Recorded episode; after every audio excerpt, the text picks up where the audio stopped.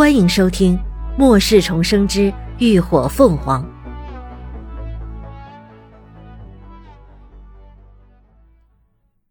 第三百五十五集。堵车。时间一天天过得很快，转眼一周过去了。这些天，林伦二人一直日夜不停的奔波在路上，只为尽早赶回基地。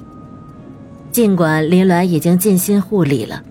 黑风腿上的伤口还是在不断恶化扩散，短短五天，伤口已经扩散到了肘关节处。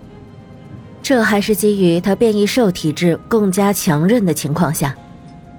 持续的高烧也让黑风身心疲惫，神情萎靡，连平时喜爱吃的肉都没有胃口了。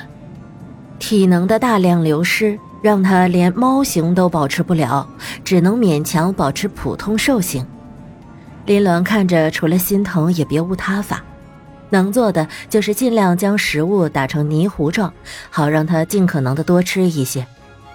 此刻已是傍晚，耀武扬威了一天的烈日终是垂在了西边山头。到了，到前面的分岔路口再向左拐，三公里外就是罗州公路大桥了。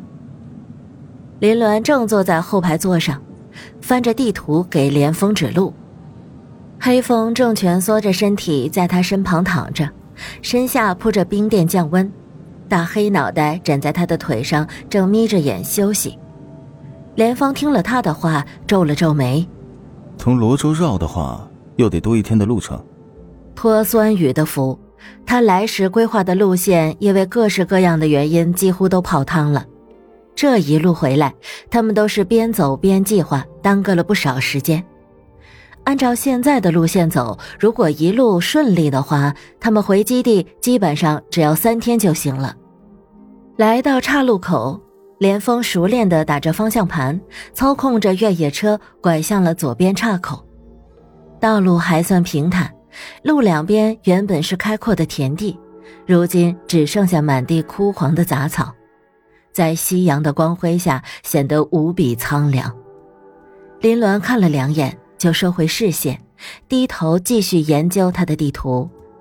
车刚往前行驶了约莫一公里左右的距离，突然传来连峰笑叹的声音：“唉，看来咱们今天的运气不怎么好啊。”怎么？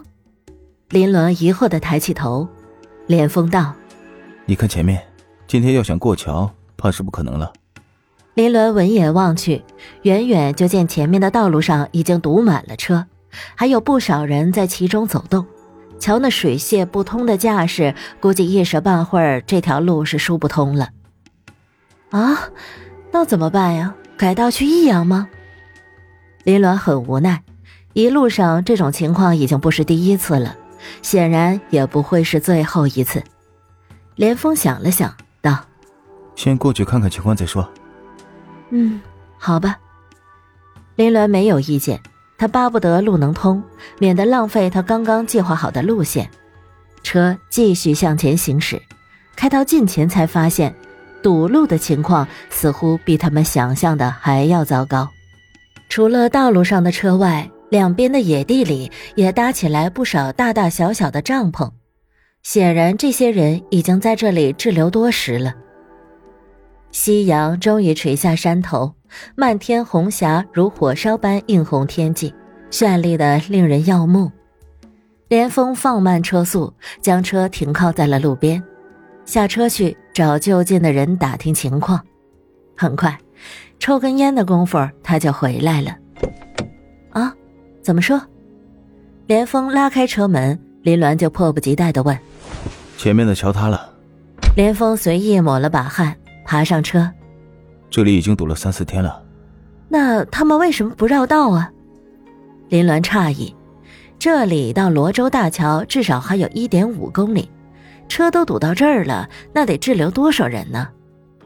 连峰道：“说是益阳那边爆发了大范围的尸潮，这里大部分人都是从那边逃出来的。前面桥已经有异能者在带头抢修了，估计就快要通了。”唉。那又得耽搁时间了。林鸾忍不住皱起眉，看着一旁如此虚弱的黑风，心里不免有些烦躁起来。这也是没办法的事儿。连峰宽慰道：“我准备一会儿去前面看看，你就待在车里等我。”那你休息一下再去吧，要不要喝点什么？他已经开了一天的车，肯定累了。好啊，连峰问：“你那边有冰红茶吗？”“嗯，应该有。”林鸾凝神到密室中的饮料冰柜里找了找，拿出了一瓶冰红茶递给他，自己也拿了一瓶冰镇过的灵泉水。他现在对饮料完全没有任何兴趣。还是甘甜的灵泉水最为解渴。林伦喝了两口灵泉水，正准备拿针管给黑风也喂点水，前排的连峰突然转头朝他伸出手来：“你看，我们现在开始走运了。”林鸾一愣，低眼一看，就见连峰的两根手指正捏着一个瓶盖，瓶盖的内部清晰的印着四个小字：“再来一瓶。”林鸾忍不住挑眉：“哦，这就算走运了。”连峰嘴角扯着笑：“怎么不算？快点给我兑换。”林鸾失笑：“ 对什么？你还要冰红茶吗？”连峰摇头：“那不行，怎么说也得对个吻吧。”林鸾听了哭笑不得，没好气的道：“切，想得美！本店概不兑换。”被拒绝，连峰也不纠缠，叹了口气说道：“好吧，那我明天再来对。”林鸾心想，这家伙还真是能折腾。见他终于笑了，连峰满意的收起了瓶盖，将剩下的一点茶水一饮而尽。那我先过去看看，别担心，一切有我呢。他说着就打开车门下了车，隔着车窗朝林鸾帅气的一挥手，便转身头也不回的走了。林鸾看着车外渐行渐远的身影，脸上忍不住扬起浅浅的笑意。